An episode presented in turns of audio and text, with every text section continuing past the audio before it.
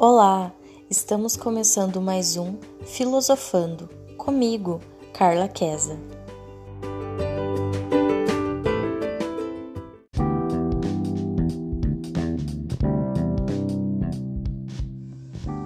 Bom dia, pessoal. O meu nome é Carla, eu sou do Polo de Sapiranga e hoje eu vim falar para vocês um pouquinho sobre a filosofia e a sua origem. Então, nós vamos começar agora a trilhar um caminho bem interessante, que é o caminho da filosofia, né?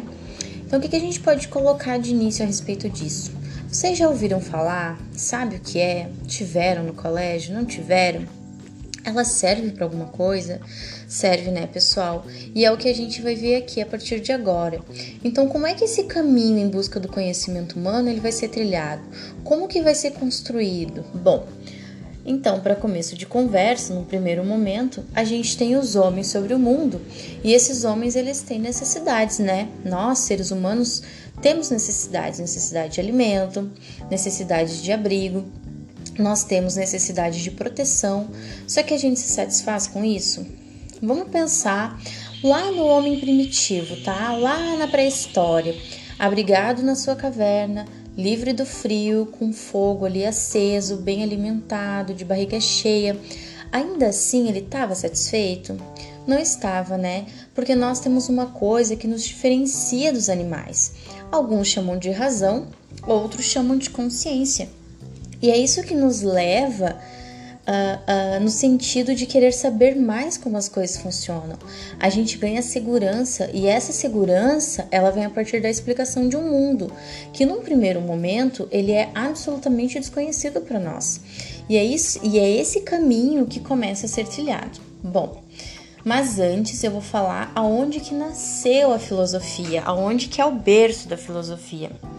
A filosofia, ela nasceu na Grécia Antiga, no início do século 6 a.C., e foi Tales de Mileto o, o primeiro filósofo, né? ele é reconhecido como o primeiro filósofo.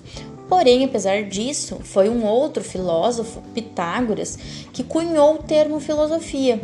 E a palavra filosofia ela é uma junção de duas palavras, filos e sofia. Filos é amor e Sofia conhecimento. Então, amor ao conhecimento.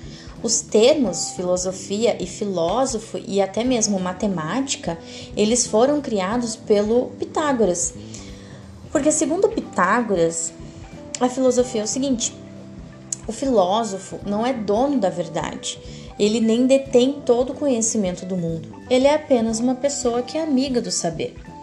Então vejam, é, que entre os estudiosos nós encontramos várias definições para a filosofia, e o que é mais surpreendente é que em muitos casos essas definições parecem se contradizer. Por exemplo, a gente vai uh, consultar agora alguns filósofos, tá? Platão, por exemplo, para ele, a filosofia é um saber verdadeiro que deve ser usado em benefício dos seres humanos, certo? Já para Descartes, a filosofia é o estudo da sabedoria do conhecimento perfeito e de todas as coisas que os humanos podem alcançar para o uso da vida, a conservação da saúde e a invenção das técnicas e das artes. Já Spinoza defendia que a filosofia é um caminho árduo e difícil, mas que pode ser percorrido por todos que desejarem a liberdade e a felicidade. Para Kant, é um conhecimento que a razão adquire de si mesmo. Uh, para saber o que pode conhecer e o que pode fazer, tendo como finalidade a felicidade humana. Já Aristóteles dizia que a filosofia surgiu quando alguns gregos, que alcançando a satisfação de suas necessidades materiais, dedicaram seu tempo livre à contemplação do mundo, e esses homens, admirados e espantados com o mundo e inconformados com as explicações tradicionais, começaram a fazer perguntas e buscar respostas, demonstrando que a realidade podia ser concebida pela razão. Vejam como uh, Aristóteles teve uma visão clara do assunto, não é mesmo? Porque ele notou que os homens estavam questionando as explicações tradicionais da época, não é mesmo? Agora então vamos ver como que começou a filosofia. Porque a gente viu onde ela nasceu, agora vamos ver como ela começou. Então, a filosofia ela começou a partir dos mitos, não é mesmo? Uh, vocês devem saber que uh, deve ter ouvido que tem os mitos são os deuses, né? Tinha o deus do sol, o deus da lua, o deus do trovão, o deus do mar. Isso eram os mitos. E as explicações mitológicas são dadas a partir de elementos fantasiosos, tá? Uh, a presença de deuses, como eu acabei de citar, e semideuses, é também uma característica das narrativas míticas.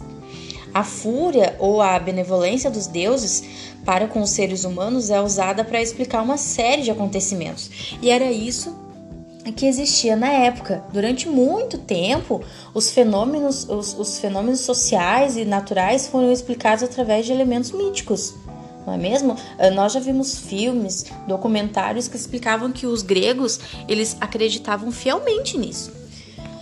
Então as explicações eram totalmente mitológicas.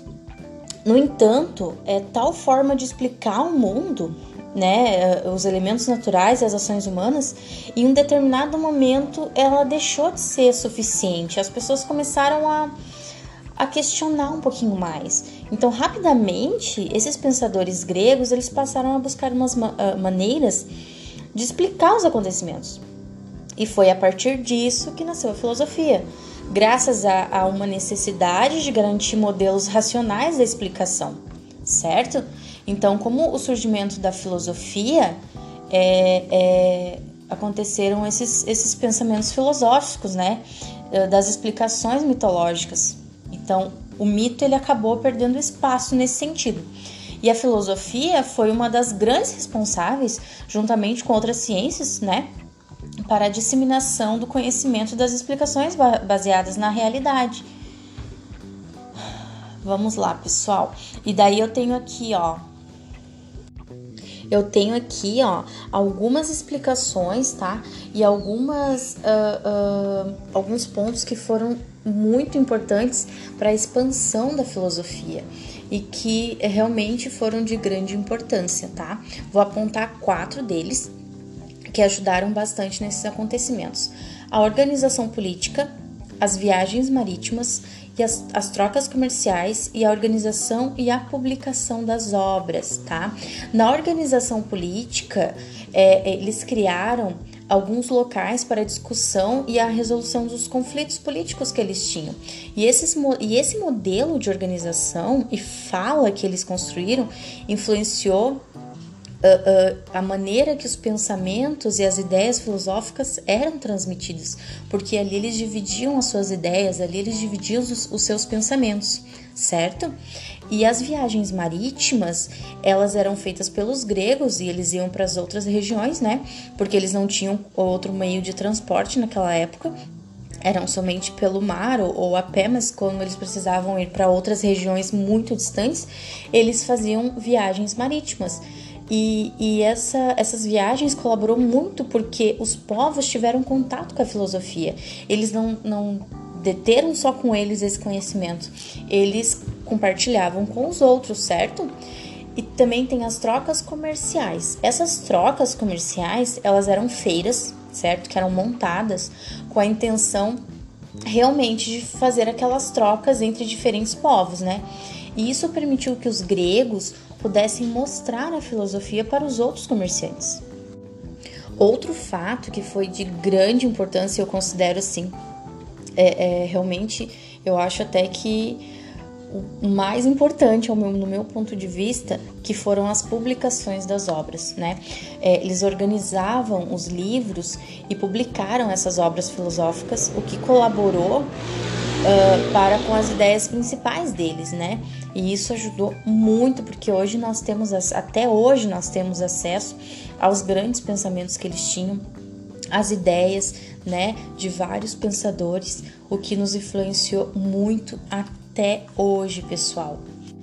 Vamos notar, né, que com essas obras eles é, puderam levar a mais e mais pessoas a questionar o mundo ao seu redor e a sua própria existência, certo? Com, com esses pensamentos, com essas ideias, as pessoas já não aceitavam o mundo onde elas estavam, já não era suficiente, graças a esses grandes homens, né, que não se contentaram com o mundo que eles estavam, com as ideias que eles estavam é, levando e com a sociedade que, que influenciava eles de alguma forma, né? Porque de épocas em épocas a gente sabe que a sociedade vive de maneira que é imposto. Alguns eles não se contentam e outros se contentam com o sistema.